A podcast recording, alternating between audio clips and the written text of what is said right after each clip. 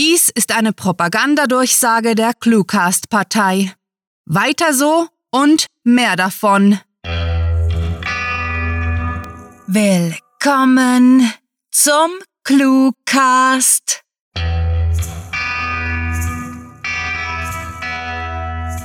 Wir haben eure Angehörigen entführt und an einem geheimen Ort eingesperrt.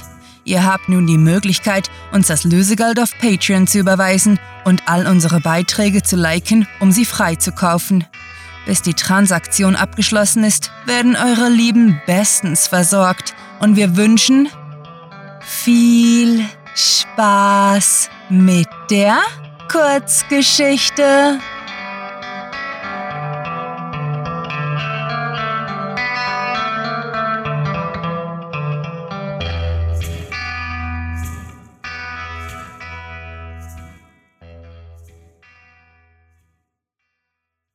Wortverbot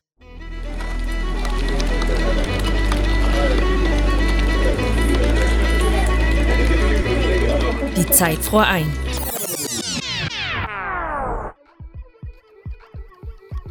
Kevin schien es, als hörte er das Brummen des Polizeireviers durch einen dichten Vorhang.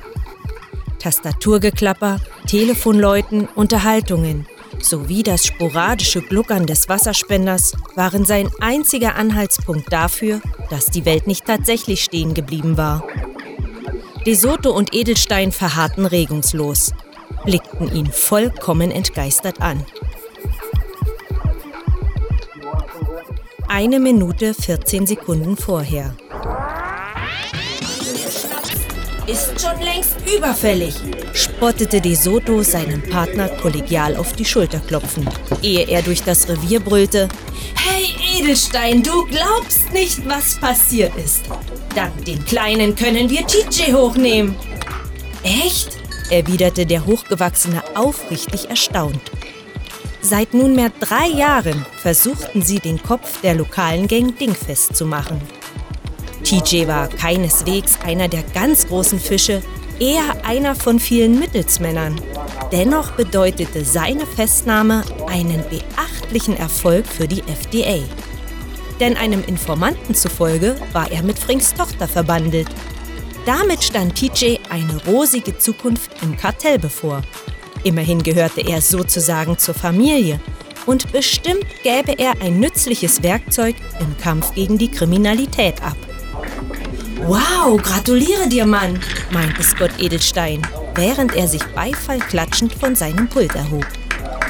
De Soto schubste McLaughlin vor sich her, so als präsentierte er seinen Kameraden eine Trophäe.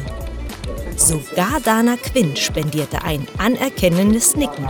Eine für die sonst so lautstarke Frau ungewöhnlich respektvolle Geste. Wie hast du das angestellt? wollte sie wissen. Erinnert ihr euch? Der Waffensystemtransport letztes Jahr? Operation Baumflechte? Beim Verhör mit Gustavo stellte sich heraus, unser Freund TJ. Was ist denn hier los? Sue Park, gefolgt von ihrem neuen Schatten Tamala Ruben, blieb mit einer hochgezogenen Braue in der Tür stehen. McLaughlin hat dafür gesorgt, dass wir TJs Arsch endlich einbuchten können, jubelte Edelstein und grinste einen Ticken breiter als üblich. Park brauchte einige Sekunden, die Neuigkeiten sickern zu lassen und marschierte dann zu ihrem Vorgesetzten. Toll gemacht, Boss! Damit machte sie sich sofort daran, ihren Papierkram zu erledigen. Park war wohl die einzige, die Formalitäten mit demselben Pflichtgefühl ausführte wie Einsätze. Sie war eine der Polizisten, für die stets alles korrekt sein musste. Niemals würde sie einen Report verschlampen oder einen zerbrochenen Seitenblinker am Streifenwagen tolerieren. Anders als De Soto. Ich dachte schon, wir kriegen den Nigger nie, lachte Tamala, sichtbar erleichtert. Sie war, so wie einige der hier arbeitenden Leute, unter der Fuchtel der Gangs aufgewachsen. Dementsprechend groß fiel ihre Freude aus, wenn die Polizei Fortschritte machen konnte. Obwohl Tamala erst seit kurzem in der Einheit war, Detektiv McLaughlin folglich kaum kannte, schüttelte sie beherzt seine Hand. Ich gratuliere Ihnen, Sir! Ich hatte Glück, wiegelte Kevin ab. Das viele Lob war für ihn gleichermaßen unangenehm wie schmeichelhaft. Und lassen Sie das mit dem Sir. Das ist ja peinlich. Tamala lachte erneut und boxte ihm ausgelassen auf den Oberarm. Wie Sie wünschen, Kleiner.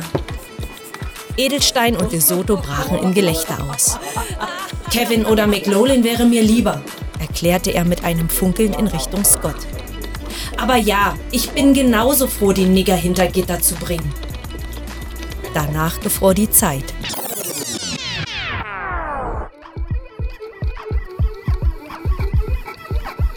Drei Minuten, acht Sekunden später. Spielt überhaupt keine Rolle, empörte sich De Soto. Die Zornesfalte zwischen seinen Augen zerfurchte seine ansonsten so freundlichen Züge. Sie ist schwarz, du nicht. Ja, was fällt dir eigentlich ein? mischte sich Dana ein. Sie baute sich vor McLaughlin auf und tippte, nein, bohrte ihren Zeigefinger bei jeder Silbe in seine Brust. Du hörst dich an wie ein verdammtes Rassistenschwein. Leute, Leute, was soll das? Der Captain trat, angelockt vom Streit, aus ihrem Büro. Kevin rutschte beim Anblick seiner indischstämmigen Chefin das Herz in die Hose. Er hatte den Kommentar vorhin wirklich nicht böse gemeint, geschweige denn rassistisch. Der verbotene Ausdruck war ihm einfach rausgerutscht. Doch das änderte gar nichts. Captain, McLaughlin hat Ihnen etwas zu sagen. Dana stemmte ihre Hände in die Hüften, hob ihr Kinn und sah Kevin auffordernd an. Captain, begann dieser auf dem Boden starrend. Captain, ich muss mich entschuldigen. Ich befürchte, mir ist das. Er hat das N-Wort gesagt, wurde er von Dana unterbrochen. Quinn war auf dem Revier zwei Dinge bekannt. Beide waren ihrer schonungslosen Hartnäckigkeit geschuldet. Zum einen war sie ein guter Kopf, der in jeder Situation das Richtige tun wollte. Andererseits tat sie das selbst dann, wenn es ihr schadete. Im Grunde hätte sie Neil im Rennen um den Leutnantposten ausstechen können, wäre ihr nicht ihr legendär vorlautes Mundwerk dazwischen gekommen. Denn sie hatte dem vorherigen Captain gesagt, ich lege mich auf keinen Fall für einen Hundekuchen von ganz oben auf den Rücken und gebe meine Fälle freiwillig ans FBI.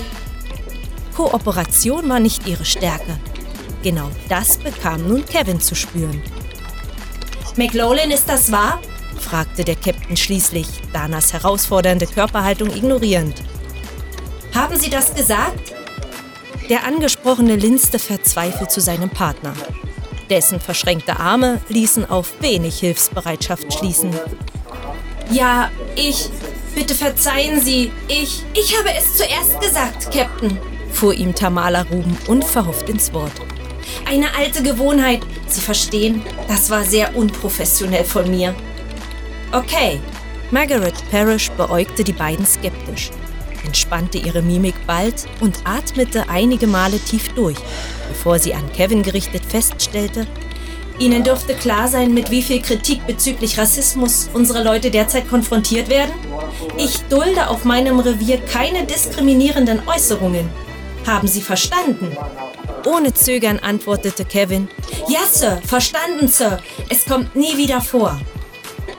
Und Sie, Ruben, bemühen sich gefälligst, sich Ihrem Posten angemessen auszudrücken. Machen Sie es zu Ihrem Neujahrsvorsatz. Perisch war deutlich anzusehen, dass sie sich lieber um andere Belange kümmern würde. Seufzend tat sie ihre Pflicht, darum bemüht, Quinn nicht direkt anzusprechen. Will jemand offizielle Beschwerde gegen McLaughlin einreichen? Nein, erklang es beinahe unisono. Und Kevin sowie Parrish entfuhr ein leises, befreites Schnauben, als Quinn verneinte. Moment, meldete sich Edelstein. Weshalb steht hier bloß McLaughlins Benehmen zur Debatte? Ruben hat soeben denselben Fauxpas zugegeben. Oh, bitte, du machst dich lächerlich. Quinns Keifen bewegte sogar Sue dazu, ihren Stift beiseite zu legen und mit aufgestützten Ellenbogen der Unterhaltung zu folgen. Das ist nicht dasselbe. De Soto, Parrish sowie Kevin pflichteten ihr bei. Ruben hingegen schwieg. Ach ja, wieso denn? Ich dachte, wir werden hier alle gleich behandelt. Da habe ich mich wahrscheinlich getäuscht. Du spinnst ja wohl. De Soto schlug fassungslos die Hände über dem Kopf zusammen. Sicher war es ein unprofessioneller Ausrutscher von Ruben. Aber mein Partner hier hat nicht im geringsten das Recht, dieses Wort auch nur zu denken. So weit sind wir also schon, ereiferte sich Scott. Kontext, Intention, ja nicht einmal der Charakter zählen etwas. Bloß die Hautfarbe? Ernsthaft? Es geht mitnichten um die Hautfarbe, sondern um den geschichtlichen Hintergrund. Über Jahrzehnte, bald Jahrhunderte hinweg wurde dieses Wort verwendet, um Menschen zu degradieren. Und zwar von Leuten wie dir und McLaughlin. Dana vergaß in ihrer Rage komplett ihren Captain. Diese stand nämlich noch immer neben ihr. Wir haben rein gar nichts damit zu tun. Wenn du schon den Geschichtsprofessor spielen willst, dann überleg dir mal, was McLaughlins irischer und mein jüdischer Nachname bedeuten könnten. Unsere Vorfahren sind ebenfalls versklavt. Es reicht! Parks Fäuste donnerten heftig auf ihren Schreibtisch. Einige Stifte flogen herunter und sämtliche Anwesenden verstummten sogleich. Captain, Detectives, Officer Ruben, sprach sie weitaus ruhiger weiter. Wir alle, ob Nigger, Cracker, Spick, Bockjumper, Parky, Kike, Yap oder Jenky, sind hier, um unserer Stadt, unserem Land zu dienen. Wir arbeiten gemeinsam, leben gemeinsam. Wir helfen einander, sterben füreinander, wenn es sein muss. Ich habe die Nase gestrichen voll, dass wir all das wegen ein paar dämlicher Worte nicht zu schätzen wissen. McLaughlin hat einen Fehler gemacht und sich entschuldigt. Ruben nimmt es ihm offensichtlich nicht übel und auch ihr tut es leid. Selbst der Captain hat damit abgeschlossen. Wieso zum Teufel diskutieren wir noch, statt uns an die Arbeit zu machen? TJ überführt sich kaum von alleine. Die Zeit wollte, ob Suparks Wortschwall wieder einfrieren. Dieses Mal kam mir der Captain allerdings zuvor. Amen. Los jetzt, an die Arbeit.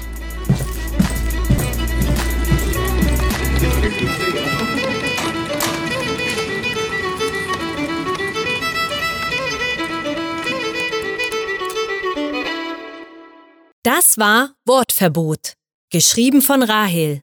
Für euch gelesen hat Elke Winkler. Diese Kurzgeschichte spielte am vorgegebenen Setting Polizeirevier und beinhaltete die Clues Hundekuchen, Seitenblinker, Waffensystem, Baumflechten und Neujahrsvorsatz. Wir verstehen, dass ihr nervös seid. Immerhin steht euer erstes Treffen mit den Vertretern des Clue-Syndikats bevor.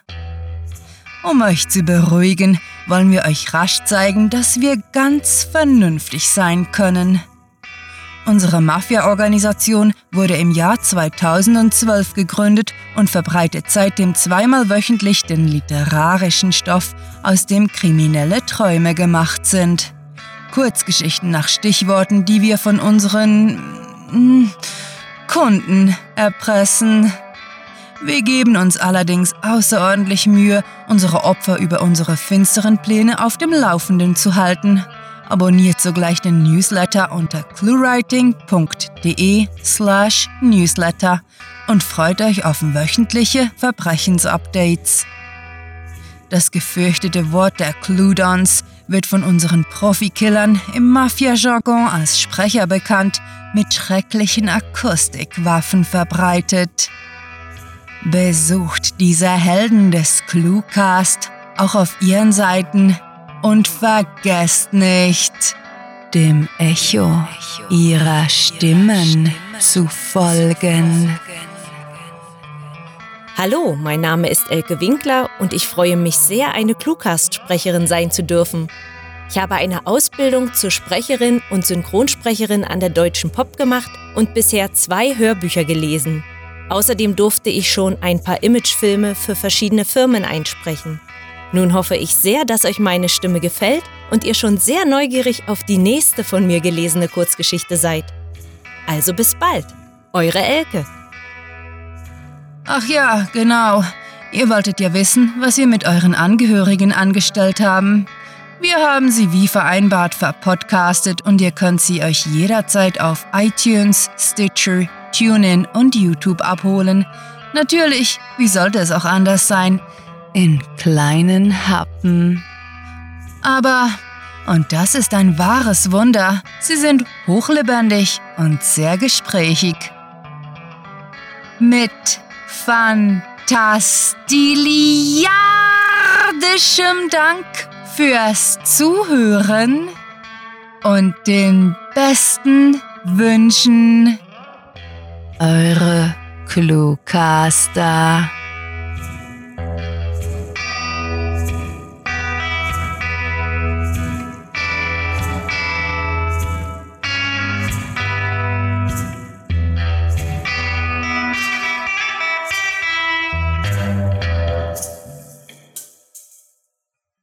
Vertexten und vertonen alles, von Affen über Waffen bis hin zu Agraffen. Wir sind keine Laffen in unserem Schaffen, das sollte jeder raffen. Der Cluecast ist eine Produktion der Literaturplattform ClueWriting. Für Feedback, Anregungen, Literatur und weitere Informationen begrüßen wir euch jederzeit auf www.cluewriting.de. Grandiotastischen Dank.